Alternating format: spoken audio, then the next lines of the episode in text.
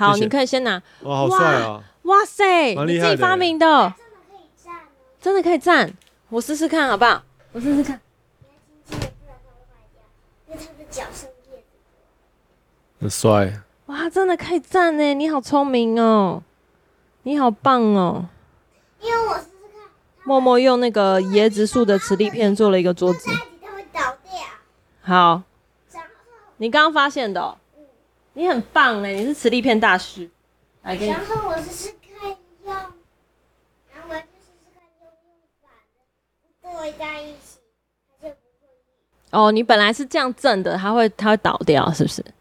你真的很棒，你有实验的精神。好啊，那你等我们一下，我们快结束了，再帮你弄。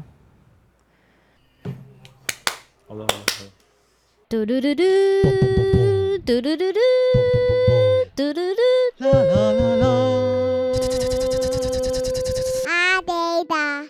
嗨，我是子子。Hello，我是品和，欢迎来到餐桌盒子。每一集我们都会在餐桌闲聊最近发生的事、时事、私事、感情、育儿和朋友的八卦，在你通勤吃饭的时间陪你聊些干话。不知道大家这个礼拜过得怎么样呢？我们在录音的时候来到了双十连假，所以我们就决定用麦当劳来开启我们这个连假的早晨，非常的不健康。对，最近麦当劳点餐的时候都会跟悟空啊，或一些跟神龙。没错，所以今天我们要让 Dragon Ball 跟我们一起。我喜欢这面啦，但是平和说这面比较好看。对，这面悟空给我们一起吃饭，然后另外一面是神龙。你知道神龙很自入啊？我们没有神龙到后期的时候已经不是这一只，你知道吗？这是最开始的地球的哦，所以神神龙有换了。不同的对不起因为太神龙不一样。哦，我这个我知道，这个我知道，真的因为太久了，我有点不记不记得谁是谁。然后那个，我只记得我小时候都很想要收集那个七龙珠的玩具，而且我们小时候有台版的七龙珠，我不知道大家有没有看过陈子强演的哎、对不起，我 我有看过。嗯，这这什么东西啊？这这饮料阿萨姆奶茶。它很不好喝，为什么不点一般奶茶？它的奶茶就只有阿阿萨姆吗？一般奶有啊，但是一般奶茶也没有，阿萨姆好喝真假的？I'm 阿萨 sorry，姆抱歉。它的个性太重，它没有，可它是我以为，失去了奶茶的原本。我以为阿萨姆的茶味比较重。如果以魔物猎人来说的话，阿萨姆奶茶就是奶茶亚种，它不是一个正宗的奶茶。我想讲的是，麦当劳没有 sponsor 我们，我们有需要一直放的悟空吗？没有啊，我只是心情很好，然后好吧。反正我们以前在那个交往年代的时候，我们都会一起吃麦当劳早餐。很长吗？没有比较多的是吃 NY Bagel 早餐吧。没有吧？我们是吃麦当劳早餐，然后平和都会帮我买玉米浓汤。我的必备单品都是玉米浓汤，然后他永远都不会拿黑胡椒。你知道，对我来说啊，玉米浓汤跟黑胡椒，他们两个是 pair 的，你知道吗？他们就是永远就是 meant to be together forever。所以，如果今天有一个人买玉米浓汤，然后没有帮我拿黑胡椒，我就会非常生气。已经不止一次，就是他去买的时候，他问我要点什么，我就说我要玉米浓汤，请你你记得拿黑胡椒。然后他到第三次拿黑胡椒的时候，哎、欸，我第三次忘记拿黑胡椒的时候，我就哭了。那个时候是我们刚认识是朋友的时候，没有没有，那时候已经认识一阵子了，没有没有，就是已经认识一。我帮大家买早餐了，至少有其中一份是你的，忘了拿黑胡椒，所以我后来就送他一瓶 Costco 大瓶的黑胡椒。后来同一年的生日，他就送我那个 Costco 的 Costco 的这种这么这么大罐，然后是自己这样转研磨的那种黑胡椒，可以用很久，一劳永逸。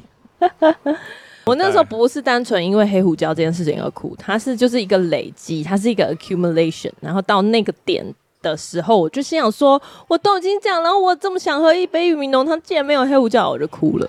我只能说年纪小的时候比较，你知道，这个容易受挫一点。在这边也告诉男性听众一些 people，，就是你一开始跟一个女生相处的时候，就不用对她太好。你这样子才会慢慢的升温嘛，慢慢改进，然后是这样吗？你就可以延长你们的感情寿命。要不然你结婚之后，你你老婆就想说，为什么你以前追我的时候都这么的情，都这么的好，对我这么好，现在对我这么不好？哎、欸，所以你一开始就要对她不要太好。不是这样子的吧？那他就不会讲这句话。你这是什么小学生的理论、啊？因为你想看，你一开始要欺负他，所以才追的。你想看，如果结婚第一年。周年纪念就跑去三星米其林餐厅吃饭，那试问明年要去吃什么？你不觉得就是越来越难了吗？对吧？没有，你就三星维持个几年，然后就四星、五星。三星还维持个几年哦、喔？哎、欸，没有啦，餐厅只有三星啦。哦，对不起，我不知道，米其林一星已经很厉害了。哦，所以一星、二星、三星，那饭店才五星，对，是这样吗？对，饭店是自己自己爽的，然后米其林是。你看我多平民，我都不知道这个分级。哦，不过 by the way，今年的结婚纪念日的餐厅我已经订好了，因为觉得我很用心。虽然每年都都是，谢谢我在 care。我们没有很在意结婚纪念日啊，但是我觉得就是时不时要用这些借口来想个相处的机会。因为最近魏以沫实在太黏了，就需要有找机会独处，真的需要独处哎、欸。嗯，我们最近就在讨论说，要找个平时上班日，两个人都请假出去玩，享受一下，回味一下没有小孩的日子。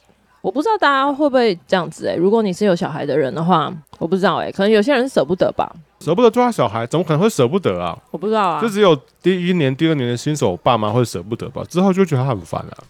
OK，我们今天呢，在麦当劳早餐开场的时候，我们要聊些什么呢？哎，不得不再重新说一下，我们最近有讨论，其实我们一直有都有在讨论，但我们最近在讨论说，到底我们的那个频道的定位跟取向要走什么样的方向？因为我们其实一开始的初衷，前几集都有讲到，就是我们真的是想要用这个时间来聊聊天，所以我们没有设定我们聊天的定位或者是聊天的内容跟取向，就是讲一些我们想聊的。我们就会发现说，当你议题很发散的时候，你讲的话题也不是所有的朋友都想聊。可能某一些朋友想聊这个话题，然后另外一个朋友想聊其他的话题，所以其实分众就蛮分化的。最近有讨论说，那是不是要针对某一群听众，或者是某一群朋友们去深入？比如说那个老高就会很常讲说，关于这个议题，我们再另外做一集跟大家分享，就是像类似像这样的路线啦。但是我自己一方面又有点保留，是一旦就是认真开始做这个东西的话，就会成为工作的一部分。但是即便是兴趣，还是需要认真做，对吗？所以我就是最近一直在这种工作的夹缝当中想到这件事情的时候，就是一直跟自己跟自己 debate，就是我想要有点认真，但不能太认真，因为太认真就会让自己压力很大。但是我会觉得这个东西应该好好做，这种来回来回。的感觉。对，而且最近又因为我们的订阅人数已经要快要破一千的，我们接下来会之后会做一个订阅一千的特辑。最近也在跟 YouTube 官方做做一个，这不需要跟大家讲吧？那没什么改变啊。接着你的话，意思就是说频道慢慢变大，然后要慢慢开始认。原因是因为没有，等一下，等一下，我们频道变大之前就蛮认真的，还没有变大，而且我们也没有真的变大。你说经营一年然后才一千人，其实蛮鸟的。也是啊，但那另外一方面来说的话，以品牌要自入，他他也需要知道你的 TA 是谁，他比较好自入啊。我没有想那么远呢，因为我没有想要邀请品牌来这个频道啊。哦，你这样讲也是。对啊，难道我们是为了品牌？如果是的话，那我们就会很认真的设策略啊、目标啊、strategy 跟 approach 这些东西都是会会想要认真开做。但是我们之所以没有认真做，或是想要往广告盈利方向的地方去经营，不就是因为我们想要轻松聊天？没有想要嘲笑别人在讲什么，嗯哼，对，但我觉得每一个时期有每一个时期不同的尝试啦。我觉得我最近有感受到平和一直想要把频道带领到下一个阶段，我觉得这样也蛮不错的，所以的确是可以来讨论。说到这个，不知道大家有没有身边有没有那种吃东西剩下一口的朋友？你是说剩一口就不吃的吗？对。就是他想要留一口，觉得自己没有吃完。哦，我有一个朋友，我要跟你跟你分享他的奇事。我那时候是在做学运实习认识。你说奇事是指奇妙的事还是奇妙的事？我那时候在学运实习认识他，你不管跟他吃什么，吃面啊，吃拉面，吃饭啊，他都会留一口两口。然后我就说，你为什么要留一口？他就说，因为我妈从小就跟我讲说，如果吃吃不完就不要吃。我说，你会不会被制约了？所以你就会觉得说，哦，我快吃不完，我就留下来。所以他，那最后一口其实一口明明吃得完呢，啊。他就是留一口两口。后来就好像过了一个月之后，他就跟我讲说，哎，你这样讲，我觉得我真的好像是被制约。后来他就很努力的把最后一口吃完。就是他潜意识里面觉得我要剩下。对，潜意识我觉得我要真的，我要不要吃太饱。我不知道大家有没有身边有没有这种朋友，但是我的确有一个时期是会剩下一口，然后我是无意识的。你剩下一口之后，你有留下什么墓志铭吗？你是为什么留下那一口？就是没有。我刚刚讲无意识，如果我有意识，我就会知道原因。可是我是无意识，意思就是说，我自己剩下一口的时候，我自己没有感觉我剩下一口，但是每次我是自己感觉到，我好像每次东西要丢掉的时候，都要先把那一口拿出来才丢掉。我就听到不知道是谁讲。可能是身边的朋友，或者是我看到网络上有人说，你有没有这种朋友，就是永远都会剩一口，然后那一口很烦什么的，我就发现说，对呀，我就是那个剩一口的人。欸、而且剩一口，你要怎么开除余机啊？你就为那一口开除余机？他真的就只有一口，比如说汉堡就剩下一口，然后可能只有面包，肉已经吃完了，或者是面线就剩下最后有汤的东西，哦、超麻烦。我就有意识的去把这东西改掉，就像你那朋友一样，就是我看到那一口的时候，嗯、我就要勉强我自己说，我吃得完，我吃得完，然后吃这样子。然后后来嘞，康复了吗？没有康复，就是还是会留一口吗？我现在在最后一口的时候都会，我觉得我差不多，差不多了。可是你要让自己下一个决定说，说我得把你吃完的那个决定，哦、就是它不是那种、嗯、你知道，像一般人都会吃吃吃吃吃吃完，就是许一个心愿，下定一个决心，我要把这口吃完，这算是一个短期目标。对，很多的习惯或者是行为呢，它其实是可以靠过有意识的改善。对，我现在在这个有意识改善，吃一口跟喝饮料剩一口，喝饮料喝饮料剩一口。那我再跟你分享，我之前当摄影助理的时候，我是那个负责丢垃圾的人。后来我就养成一个，我会选择不会留下厨余的食物。好比说，如果你选排骨饭，完蛋了，你吃完就会留下排骨。所以如果要这样，你应该很讨厌吃鸡排的人，因为吃完之后那个骨头超大骨头对，然后那这种时候，好比说你去教会的时候，你要怎么丢啊？你要丢完垃圾，然后再把厨余另外拿出来嘛？然后你还要问说，那请问厨余要怎么丢？这不是超麻烦吗？所以我有一段时期就是为了怕麻烦，我都会选择没有留下厨余的东西。那很难呢、欸，比如说你就要选择什么麻婆豆腐，没有就红烧牛腩呐、啊，哦，卤肉饭呐、啊，嗯、不能选择鸡腿或鸡排，因为都有骨头。好，题外话，最近的一个新闻就是。其实，大家如果听的话，应该已经过蛮久。就是 Lisa 去巴黎的疯马秀表演三天，不知道大家有没有在注意 K-pop？但是这个应该不算是 K-pop。哎、欸，我没有注意 K-pop，我早早还补了他的生平，我完全不。你说 Lisa 的生平啊？对对对对对，好吧。无聊、嗯，我觉得应该七八九小学以上应该都知道 Blackpink 吧？反正 Lisa 就是 Blackpink。的很有很有名，其中一个泰国人，我本身也非常喜欢他，因为我觉得他是所有人当中，他跟 Jennie 是我觉得长得最可爱的。今天稍早在看照片的时候，刚好看到他们一张比较早出道的照片，只有他好看。哦，对啊，这没有，这当然女生本来就是会这样子，就是你要慢慢慢慢去找到适合你的型啊或什么的。可是我觉得她真的是蛮漂亮的。对，但我觉得也蛮合理，因为她是第一个被签下来的外国艺人。就是他是外国人，然后被签进练习生里面。他好像十二岁、十四岁、十四岁开始，十四岁进去，然后十四岁进去全国舞蹈的冠军。他要厉害到愿意让韩国出请他飞过来韩国当练习生，那就代表他真的是 outstanding。反正他真的很厉害。然后就在这一次今年的 Blackpink 全球巡回。之后呢，就传出说，好像他们的经纪公司有对外证实，就其他三个人都已经确认续约，只有 Lisa 不会续约。哦，真的、啊？对。然后他二零二一年就已经发了个人专辑，已经单飞了。没有，其他人好像他们也对，他们有三个人都单飞。可是续约这件事情，其实对大家来说，算是对粉丝来说是蛮重要的，因为当你不续约，就代表他们不会合体。哦，就像 SHE, 表演这件事情、啊，就是 S.H.E，大家都很希望他们能再合体，差不多的感觉。反正当你牵扯到公司或是经纪约，后面有很多复杂的因素，不是说个人今天我想续约或不想续约就可以决定的啦。在这个前提之下呢，爆发了一个事情，就是他先传绯闻，然后才疯马秀这个事情。哦，我不知道，我对他的新闻不熟，我只知道这个事件是疯马秀主动邀请。反正就是他先闹出了一个绯闻，他跟一个有钱人，算是富二代吗？就是 LV 集团的的富二代。对对对对，所以也算是一个富二代是交往，他们也没有什么，反正就是大家一直拍到，然后他们也没有否认。接下来就是他受到疯马秀的邀请，邀请嗯、那你要说一下疯马秀是什么吗？如果大家不知道的话，哦、其实我也不太知道。然后比如说像很多中国网民持负面立场，就认为它是一个色情场所。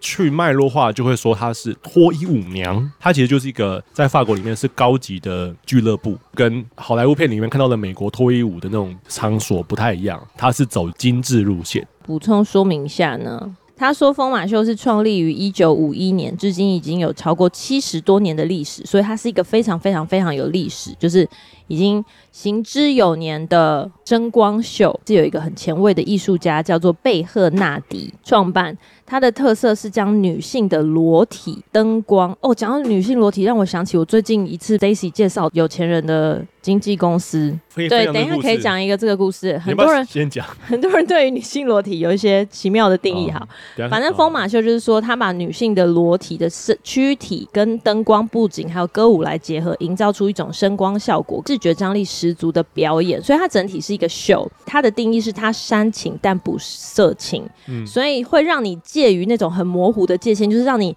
有性冲动，就是你血脉喷张，然后很害怕你在道德跟那个情欲之间拉扯，但是你又不会越界。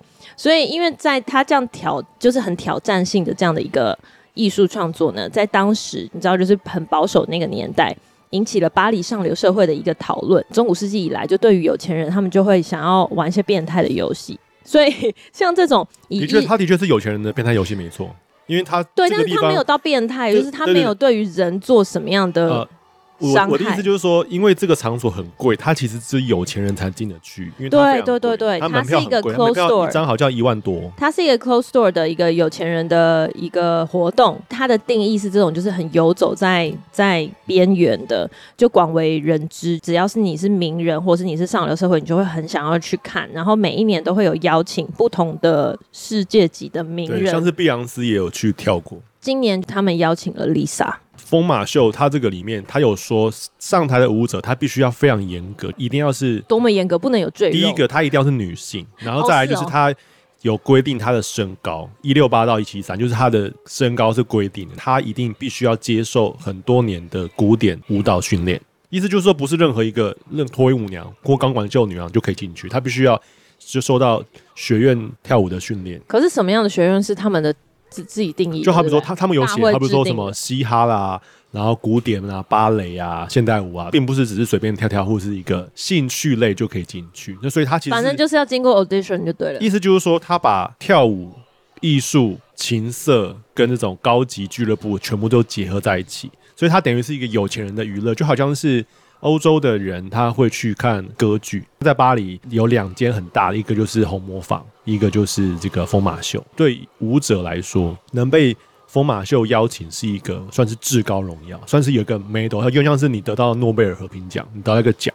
后来呢，中国的一个女艺人叫徐娇，她就引述了文字叙述的新闻，写下说：“我只看到被性化的职业女性。”就是关于 Lisa 去疯马秀这件事吗？对，那当然她，他其实她去疯马秀的时候已经有引发了就是广大的脱粉潮。Blackpink 就是有小孩的粉丝，对，就是那种青少年，可能 maybe 还有一些家长，他们就会觉得说，没想到 Lisa 已经加入了这种物化或是这种情欲的，就是他认同这个表演方式，所以他们就脱粉。其中很大一部分是来自于。中国，甚至中国的那个粉丝呢，他们就去猎巫，去找说到底有哪个哪些中国女星去看了这场疯马秀，然后就要封杀他们。因为在疯马秀那个时候，好像是刚好是好像巴黎时装周之类的，就有很多的艺人，不管是日本、韩国、中国的艺人，都有去巴黎那边，然后来看秀。所以很多人类似上去以朝圣的心情，这些中国艺人就被中国网友起底。大家就会拍分享链接，然后这样说啊，这些人怎么有趣？怎么可以呢？那中国这个艺人审查里面有一个是不能进入色情场所，你们去色情场所啦！就是说他们很败坏风俗。就像我看到的新闻是说，因为就有人起底说 Angelababy 有去，因为他有去，所以大家要抵制他，然后抵制到那个声浪很大，到疯马秀的官媒出面说很遗憾，大家就是不认同他的表演，但是。他们必须就是也表达遗憾，说其实 Angelababy 没有去，就是甚至有个网友分享了某一个女艺人，就讲说啊，她怎么又去啊，可恶啊！然后后来那个工作室就讲说，哦，那张图是某一间中国火锅店的门口，长得很像夜店，但那不是疯马秀哦。你就会知道说，中国网民有一种一知半解跟去脉络化的，里面用文字去猎物，因为他们透过那个。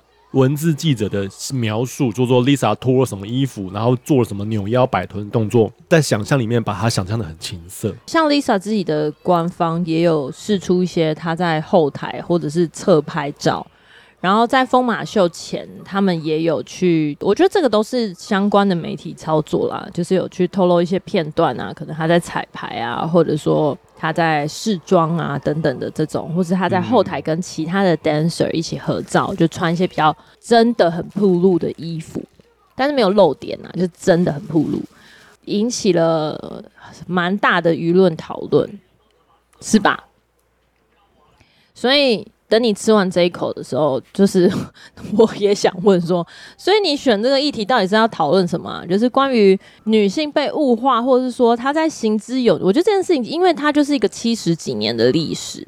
那当你要在一个所谓审美上面去定义它来说，再加上它就是一个 closed door，它也没有要就是 demo 给社会大众看，说哦，这是我推行的审美，我希望大家都加入，他也没有，他就是一个关起门来自己爽的一个活动。所以我觉得这个东西就是要怎么样去定义它到底是好还是不好？那你觉得它有物化吗？什么意思？就是你觉得 Lisa 这件事情，它是是被物化的吗？你说这个人吗？这个 Lisa 的这个事件，哦，我觉得这个事件不会，我不觉得他被物化。怎么说？嗯，应该是说我自己个人感觉要，要你要讨论物化，是指这个秀它物化了女性。所谓物化，就是说他把女性的躯体当做一个欣赏的对象，这件事情没有错。可是他却把这个艺术创作拿来卖钱。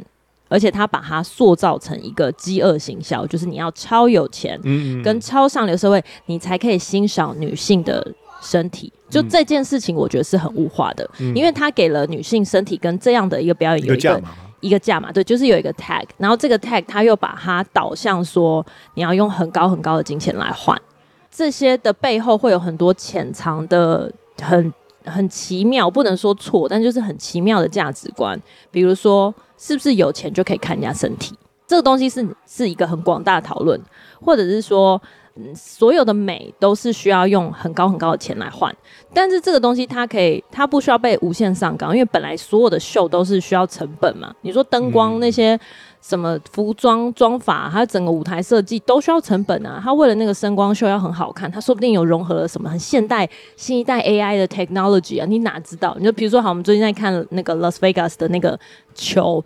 因为他想要呈现的那个声光效果，他其实会投入很大的成本，本来就会有就是卖票。可是当卖票这件事情，它被直接连接到人的身体，特别是女性，然后像你刚刚讲，就是他们有一些很高的标准，其实就是定义说，你符合这个身高你就贵。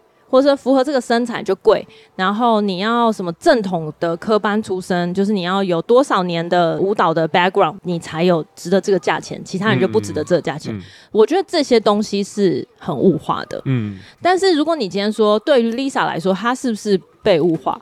呃，我觉得是也不是，因为我们刚刚讲这个前提，它本身就存在。那当他今天要加入，或者说他被邀请进来的话，我觉得就看你认不认同。这样的一个 organization 的存在，但是他很难不认同吧？他十几岁就开始跳舞，他的人生百分之我不知道，可能三分之二都在舞台上跳舞给别人看。然后今天有一个就是跳舞的最高殿堂，他也不能到最高啦，可能有些人 they don't give a shit，然后就是我也没有到怎么样。可是他的他就是等于是在上流社会的一个一个很知名的一个团队。就好像是百老汇这样子，然后是对所有 dancer 来说，大部分 dancer 都进不去。那对一个以 dancer 出身的人，然后你被邀请，我觉得很难有理由不去吧？除非你他自己里面就是很反骨，或者是说哦，我就是想要打破上流社会这样子的一个框架，嗯、我就是想要，但是他又不是这样的人，对吧？因为他就是一个很大众，嗯、他十几岁就他的所有的青春都花在练习，嗯，跳舞练习，跳舞练习这样。我不觉得他会有多少的时间去接触，比如说社会运动，比如说价值观，比如说不同地区、不同社会、呃，不同年龄层跟不同国家的文化，然后带出来思想的冲击。我不是说他不懂，我只是说他很难去在这样的一个浸泡的里面去生出另外一套价值观，会去让他 say no。再加上他也不是一个个人单个体，他背后有这么一大票的工作人员要养，要有他的经纪公司。我觉得也不是一个人个人的 decision 去决定说，哦，我要加入风马秀，或者我不要。嗯、但我还蛮相信他应该会很想去。记得我当初刚听到这件事的时候，没有什么感觉，因为他就是一个以跳舞著名的人。他虽然是艺人，但他更是职业舞者。他也是 BLACKPINK 里面的主舞嘛，跳舞就是他的一个，可能说他一生的生命或热爱。这样的一个人被邀请去，他应该会很开心。我觉得以个人的这样来说，我蛮祝福跟鼓励说，啊，太好，你有这个机会，然后有这个展现，可以就是说给自己子孙炫耀听的这种的故事。如果要讲物化，其实娱乐就是一种物化。跳舞作为娱乐来说就是物化。那注重美貌的每一个年轻女孩，或是会买化妆品的女生，她是不是都在买化妆品的同时，不断的物化自己？所以我说这件事情不能无限上纲的原因，就是说你在物化了这个事情的背后，你有没有其他的价值观去 support 你，或是去 balance 掉你？你只单就物化这件事，因为它之所以被定义物化，是说我刚刚讲的就是它是用钱换来的，或是它用钱来定义。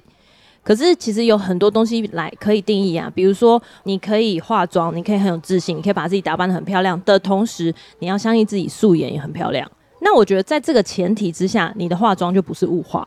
或是你卖化妆品就不是物化，它其实是不能够单就一个点，有点像是我今天在一个报道里面要截取你一段话，我就说哦，你在物化女性，可是说不定他其他百分之九十八都在告诉你说，你有权选择要不要化妆，你有权选择要不要穿的比较暴露或是比较保守，嗯，你可以去自己拿捏，然后自己决定你的 style，但是这种东西就是它背后有很大，比如说对于。你本身身处的国家那个环境，它的文化价值冲击的接受度到哪里？这样讲好了，可能是因为我们地域性的关系，我们就可以感受到中国的反应很大。因为中国比较没人权。可是你很少听到，比如说现在美国的青少年起来说：“哦，我好讨厌 Lisa。欸”我这是跟自己的主权能不能掌握在自己身上是有关系的。如果讲回那个风马秀的话，那个 Lisa 最一开始就有跟大家声明说。她选择就是没有要脱衣服，因为风马秀的主打就是上空裸体嘛，嗯，代表说他有权利去选择自己要脱或不脱，他有权利去选择他可以做到什么，他其实没有被物化，因为他权力在自己的手上。如果以女权主义来说的话，他是掌握权力的人，他拥有无限大的权力。这个权利的后面是因为他跳舞跳到国际知名。在做这个三天的表演里面，也有做到很好的保护，然后大家慕名而来，就是拿钱给他。我觉得如果是这样的话，感觉上是这样，他不是被剥削的那一个。但是如果你说脱衣舞娘，你说是说一般的脱衣舞娘，你说的是性工作者，他们是不是被物化？我觉得或许是因为他们没得选。对啊，我我记得我小时候当，所以本来基准点，我觉得讨论的基准点是不一样，就是 standard 是不一样。我记得我小时候当摄影助理的时候，那时候可能十几年前，然后他们就讲说那种北欧啊，然后乌克兰啊，然后很漂亮的 model 啊，他们十三十四岁，他们家里非常穷，穷到连暖气都开不起的时候，他们的职业生涯就只有两条路，一个就当 model，一个就做妓女，他们都是都是卖身体，所以他们其实没得选。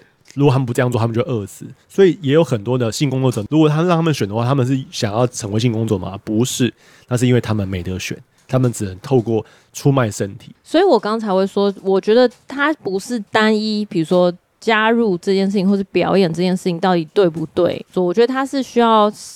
稍微比较宏观的去退一步看这个事件，它是从哪里来？这个人从哪里来？跟他们所面对的背后背负的文化价值是什么？我觉得还有当中很大的一个成分是媒体怎么定义他们。因为当媒体这样子操作跟这样子去下标，会让你觉得说，哦，今天这件事情很不好。舆论的导向或是媒体他给营造的一个 sentiment 就是 Lisa 被物化，或者说。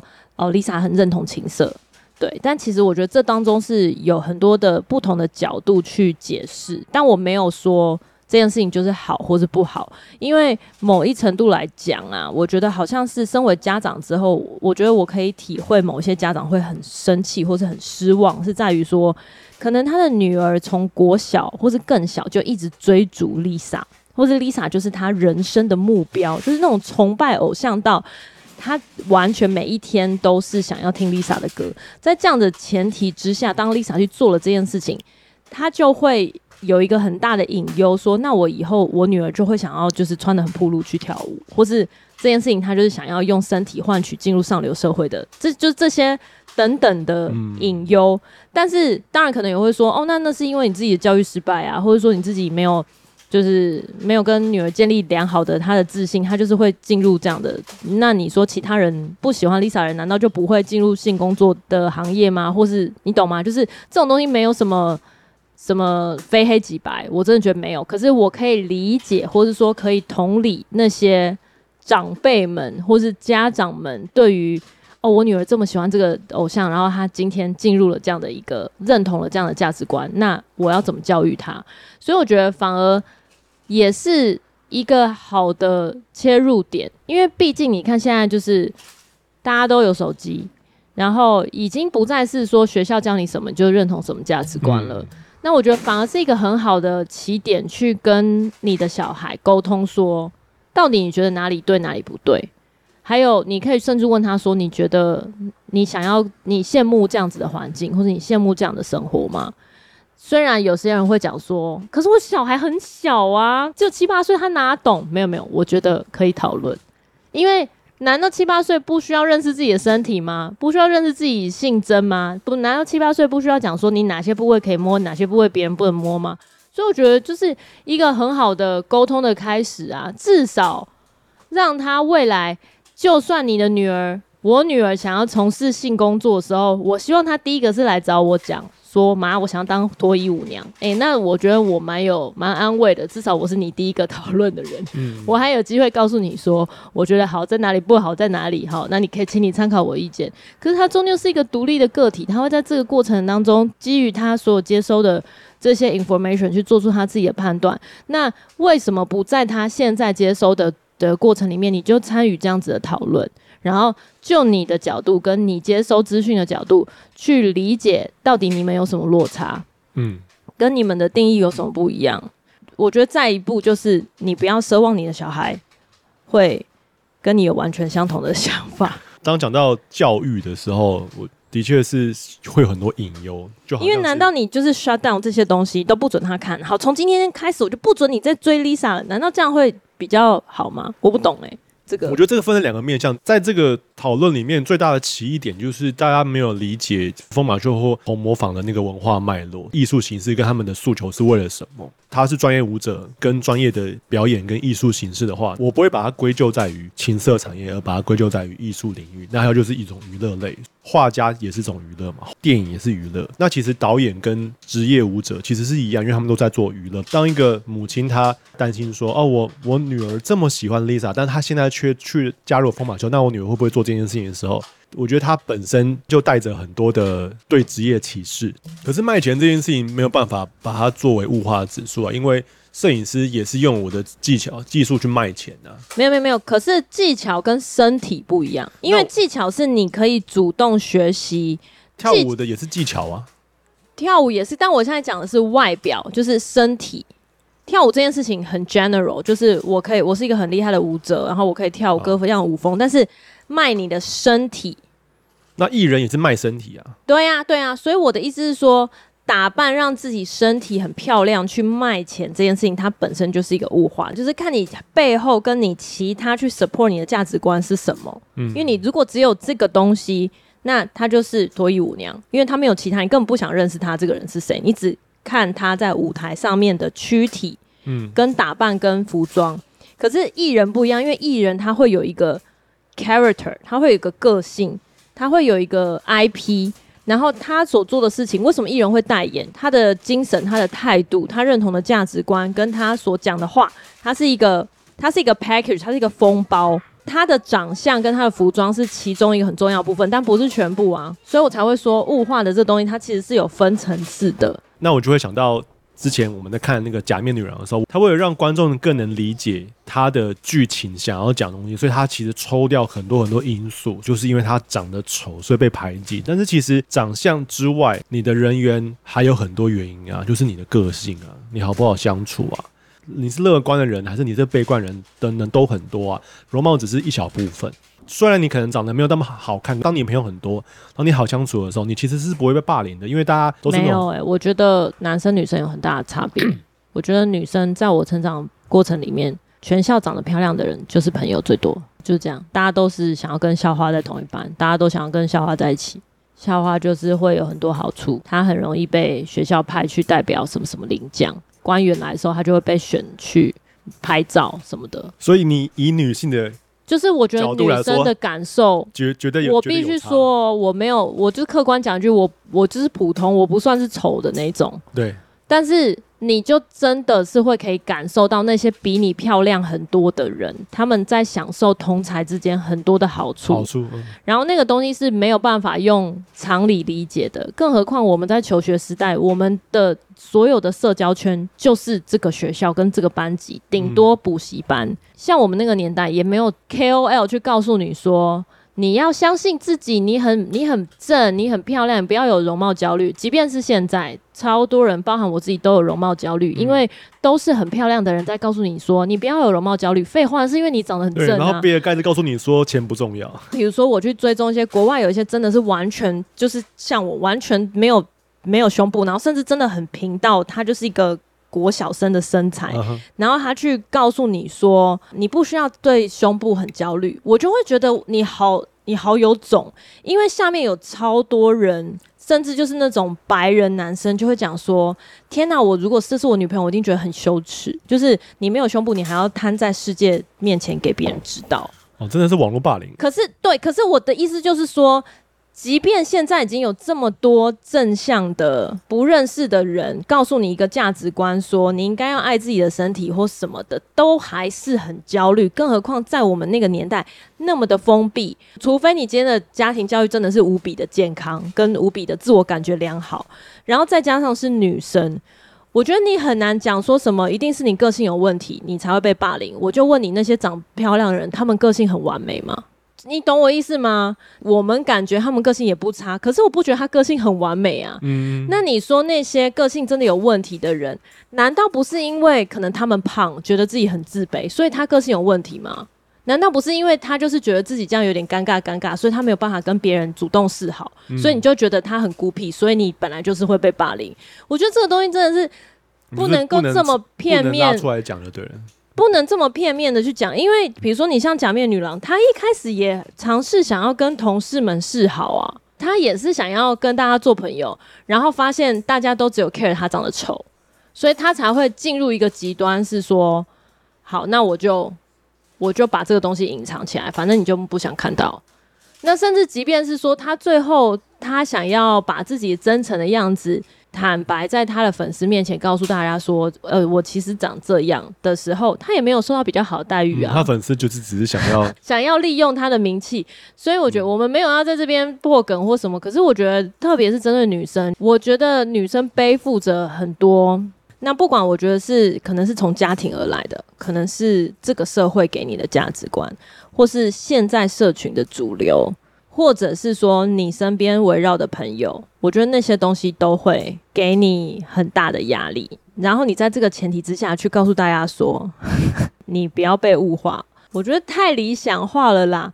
我随便讲好了，今天我是教练，我一群学生当中大家都表现一样好，你会不会对比较可爱的那个人特别照顾？哦，当然啦，一定要的。废话，对呀，啊，这就是这就 This is what I said，就是你一定会想要去多照顾那个又表现好，然后长得又漂亮又可爱，然后。就是态度又甜美，那请问一下，就是那个真的很苦干实干，但是他可能就是有点胖，体力有点差，难道他不努力吗？那他难道不应该跟他跟那个漂亮同学 share 一样的教练的关心吗？可是这个没有一定嘛，因为就是能怎么样？你能怎么样？你难道控告教练吗？他也没有做错什么啊。嗯，因为人的确就是喜欢好看的人。这种东西，当你累积了，比如说累积了十年，你难保。那个长得败的不会个性出问题吧？好，我觉得你这样讲没有蛮有道理，说服到我。就是其实个性也跟外表蛮有关系，但是好看的也也是蛮焦虑的，所以就代表说这个世代的每个人大家都焦虑，都自卑，大家都没有自信。对啊，就跟我们有我们不是有讨论过说，我说我我觉得我的账号有到一个程度很瓶颈，就是我我已经很常告诉我自己说我没有要追求追踪人数，我就是想要。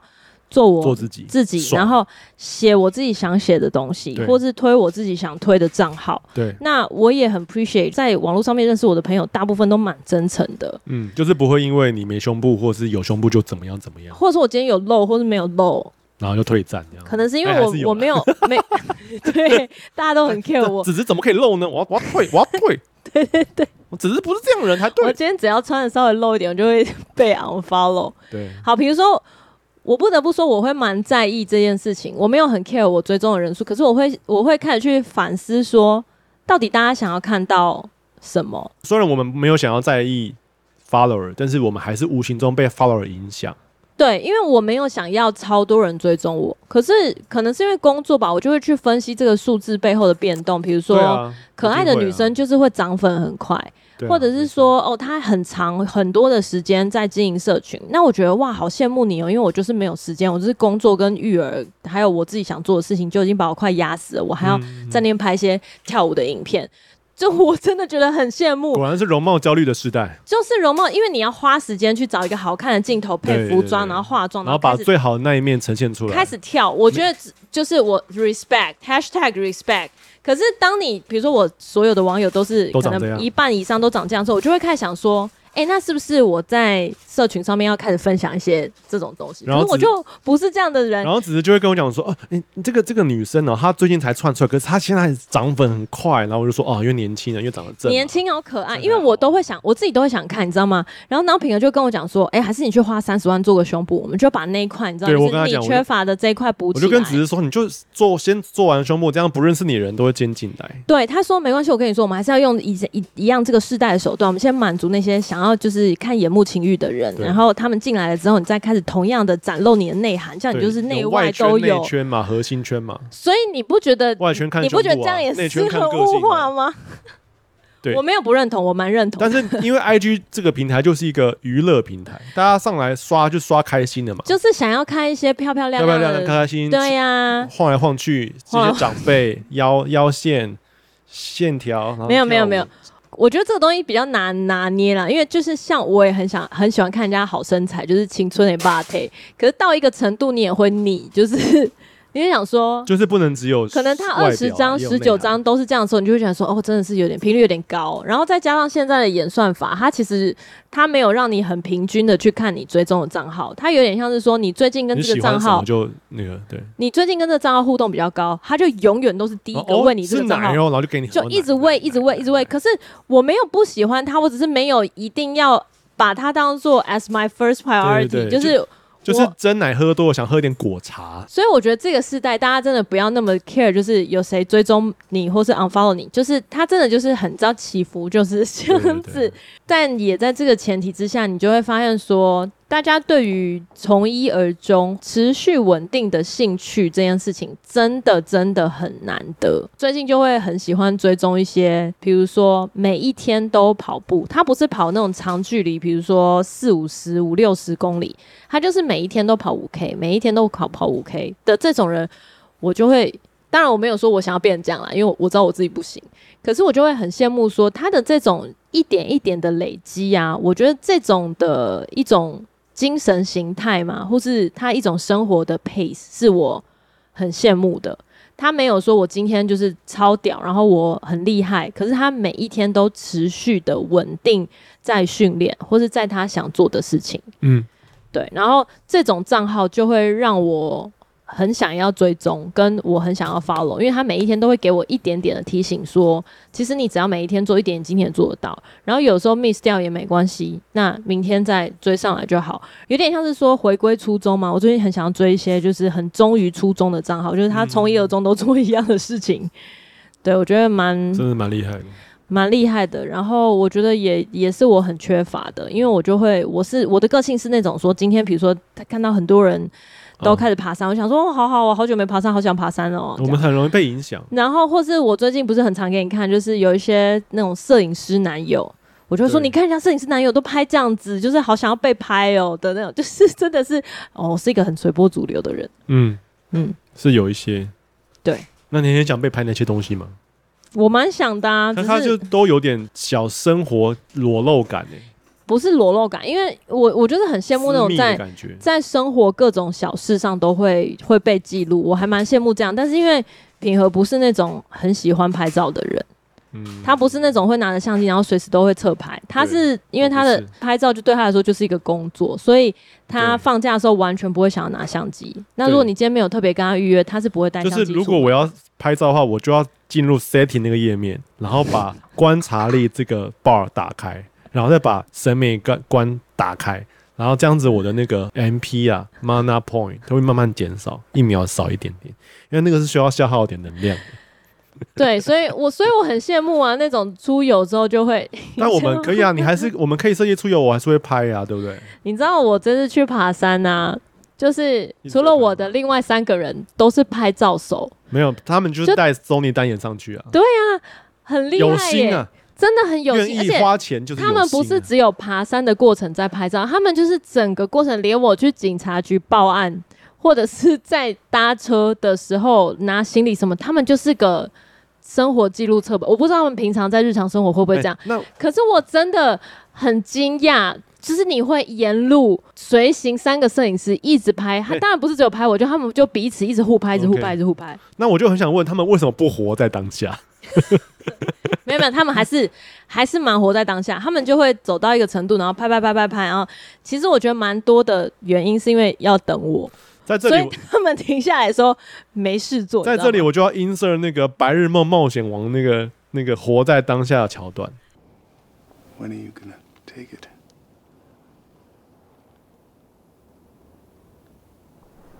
Sometimes I don't. If I like a moment, I mean me, personally, I don't like to have the distraction of the camera. I Just wanna stay in it. Stay in it. Yeah, right there. Right here.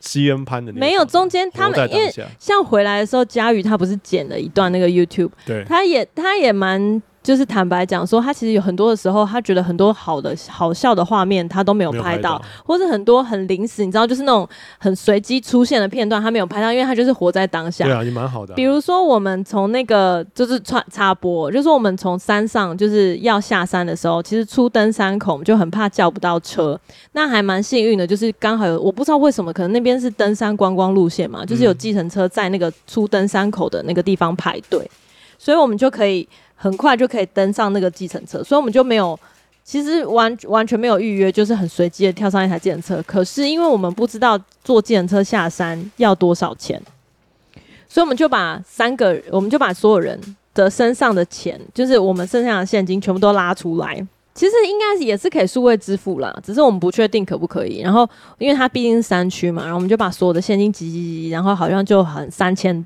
三千多块，三千多日币这样子。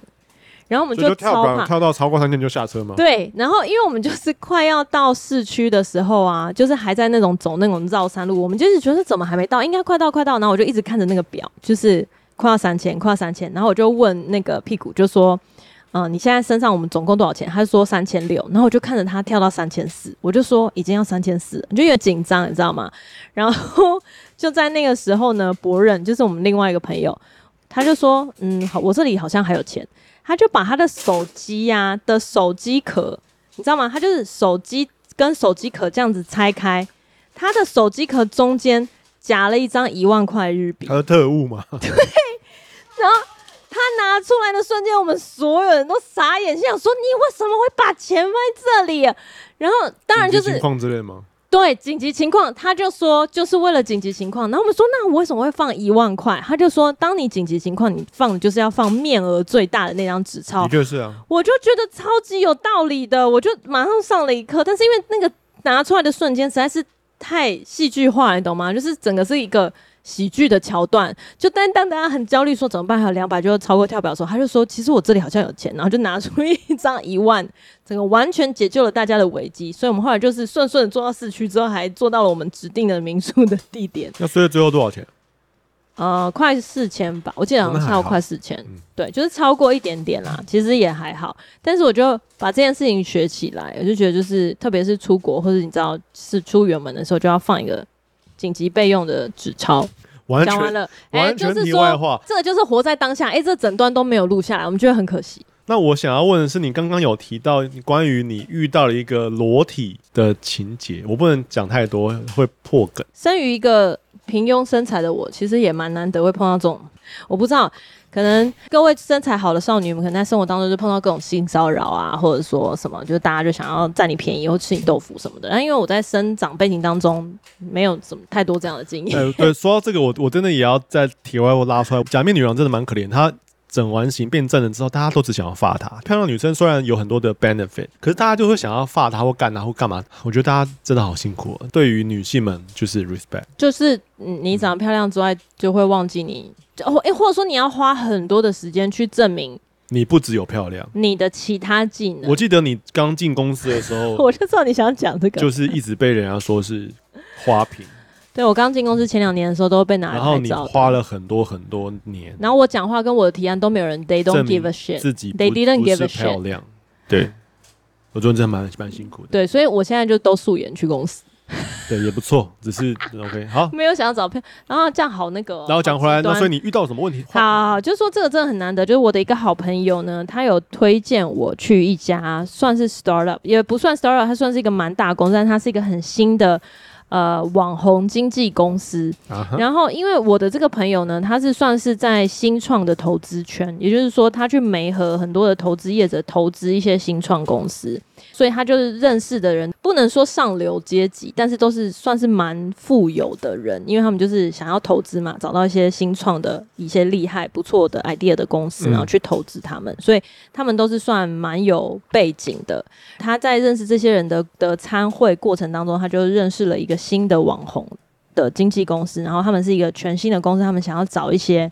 有内涵的的 influencer，我想问一下，他的内涵是内涵被扩了吗？他就是他内涵是指的胸部吗？我不知道，因为他不知道他，我不知道他告诉我，就说他有内涵啊，就是说他不是想要找一些在账号上面去裸露身体，或者是说靠，就是你知道，就是靠美照来带流量。嗯、我没有说到美照带流量不好，只是说他整个取向有点像是说他想要找一些真的有在研究。呃，Inside 有在研究数据啊，或者说有在研究社群媒体这样子的的所谓的 influencer，然后来跟他们讨论来合作。然后我就说，可是我没有想要签经纪公司，欸，而且我也不觉得我的账号红到需要签经纪公司。然后他就说没有，只是想要给他们一些 Inside，就是说哦，身为这样的的研究社群的人。到底你可以帮助他们什么，或是因为他们很新嘛，可能还没有开始签人这样，然后或者说介绍一些我的朋友给他们认识。我说哦，好啊，可以聊聊看。所以我就是他就帮我约了，我就去了这家公司。然后这家公司呢，它在一个黄金地段，就是坪数非常的大，然后很高级的感觉，跟我过去知道或是认识的网红经纪公司完全不一样。因为我过去认识都是那种租一个小的 office。然后顶多就是十几平，可是他们就是整层楼之外，他们整个 deco 呢，就是很很高级，就是很像那种金融或是上流社会的。我想问他们，话会不会只是其实只是租了一小间办公室，然后其他都是共同？没有没有没有，就是不是他们不是共同工作，就是所以你确定他整层都是他公司？整层都是他公司，因为我进去之后我没有办法进其他的 office，我就要在前面最外面的会客室等人来带我。OK，他就是会有秘书来跟我讲说，哦，你等一下，我带你去见老板。就进到了老板的 office，中间细节就不讲了，反正就是老板就是个 ABC，他就会告诉你说他的理念啊，怎样怎样的什么的。然后他的理念呢，就是在讲他的成长背景，就是讲他回来从国外回来啊，然后觉得没有人认同他啊，讲要想要就是想要告诉一些。呃，他的晚辈或是他的学生，到目前为止我都不知道他教什么，然后也不知道他。他讲了一小时都在讲他自己。他讲了一小时都在讲说，我以前都觉得什么什么，我想要把我自己的理念告诉别人，然后他就是讲这种很很空泛，就是很很 grand 的一个大远大理想。然后我就问说，那你的理想是什么因为我想要知道你的 core message，就是你的核心思想是什么？他说我的核心思想就是要教育下一代。对对，但不教育什么？就你懂我意思吗？你是要教教育他们对于外表价值观呢，还是教育什么？你要肯定自己，还是你要有自信，还是什么？他都讲不出来。他就是花了很多的时间在描述说他怎么样想要把自己的中心思想，就是这些很模糊的字，然后做成一个影片，然后可能 maybe 三小时。然后他已经把三小时的影片他自己剪接成三十分钟，然后他的 team 还觉得好，那个 office 就只有我跟那个老板，然后另外两个，比如说他的秘书或者他可能一些，比如说就是身边很机要人士，两个都是个美女。然后我就不懂这个公司的 scope 是什么，或者你今天要这开始这个 project，你的 scope 是什么，他们都没有讲。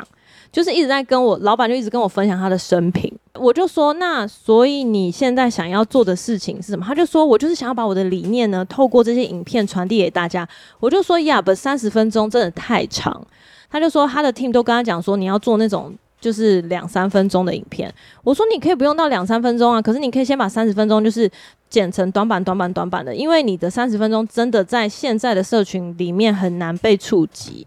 那我只是讲这个的时候，他就会进入一种说：如果我今天这么精华，可能我七八年的人生历练浓缩成三十分钟，你都不愿意花时间看的话，那你就不配当我的受众。我就听不懂，你懂吗？就是，我就觉得说，OK，你有一个很崇高的理想，但是你又不愿意让别人被触及。好，那我就尝试着告诉他说，社群不是这样的，就是今天我没有被你触及到的时候，我根本不会理解你三十分钟的东西有多精华。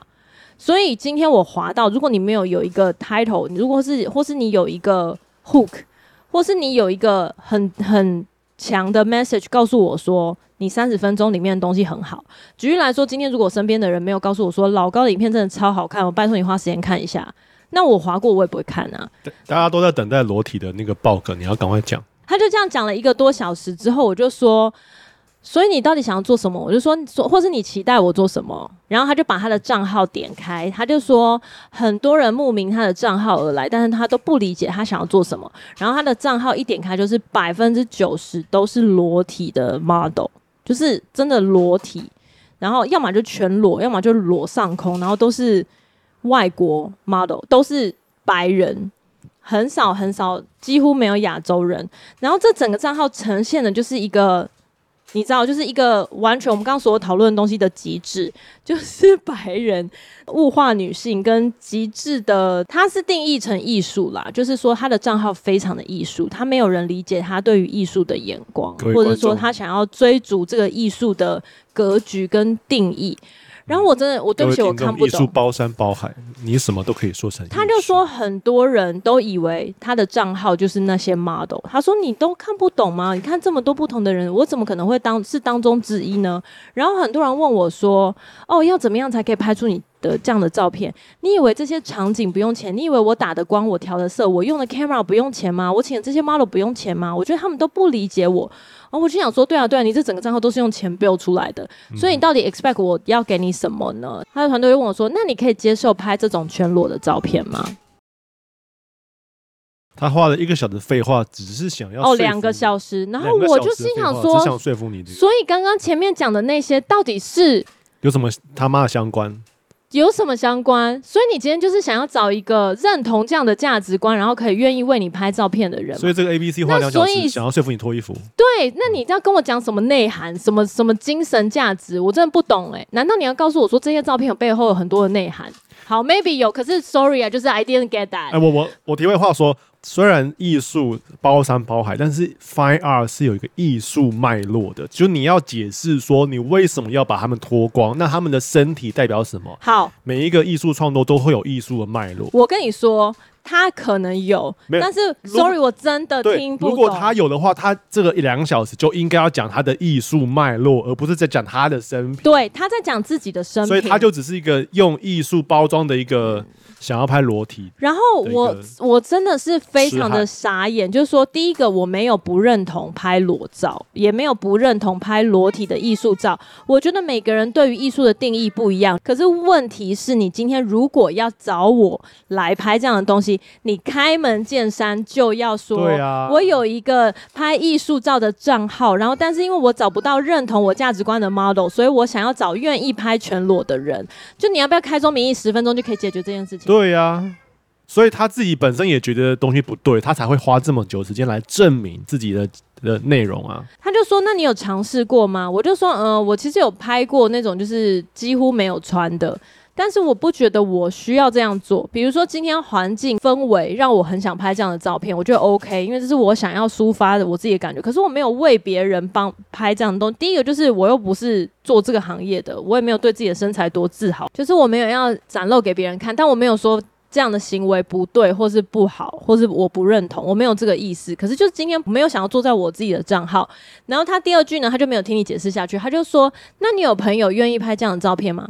我说：“有啊，我有我有蛮多的朋友，他们就是很愿意就是展现自己的身体，然后他们也真的都是很好看。”他就说：“那你可以介绍给我们吗？就是我们想要认识这样的人。” I was like，哦，你被物化了，变变成工具人。所以就是，那你一开始就讲说你要找这些人就好啦。然后我就一离开那个公司之后，就立刻打电话我给我的好朋友，我就说，我跟你说我刚刚的奇遇记哦，就是真的是我不能说。奇遇是那个唱柠檬树的吗？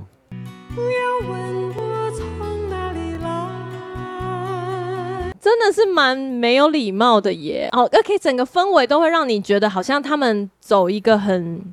高级商务人士很对，然后很很有一个崇高的理想。那但是我觉得这个东西真的，它就是有点有很错谬。我觉得是它在一个层层包装之下，其实它就是很简单，它就是想要找愿意帮他们拍裸体的 model 而已。然后，那如果你今天说你要找 KOL，你为什么需要找 KOL 呢？是他本身就以裸体的账号闻名，然后你要 feature 他吗？还是怎么样？就是你要跟他 collab，所以想要运用他的一些粉丝，然后去让他的粉丝也可以追踪你的账号。就这些东西有很多技术层面可以讨论，可是他所有在前面的前提都不是讲这些。好，就是这是一个奇遇记。好，所以一个女性现在现在的社会里面，不只有容貌焦虑，还处处的会遇到这种想要物化你。今天我们聊蛮多，不知道你觉得怎么样？也可以跟我们分享你的一些经历。男性像我一样，可能很难理解女生在这个世界所面对的问题，也欢迎你可以在这集里面稍微能理解女生的感受。那我们这集就到这样喽。好了，下次再见喽，拜拜。啵啵。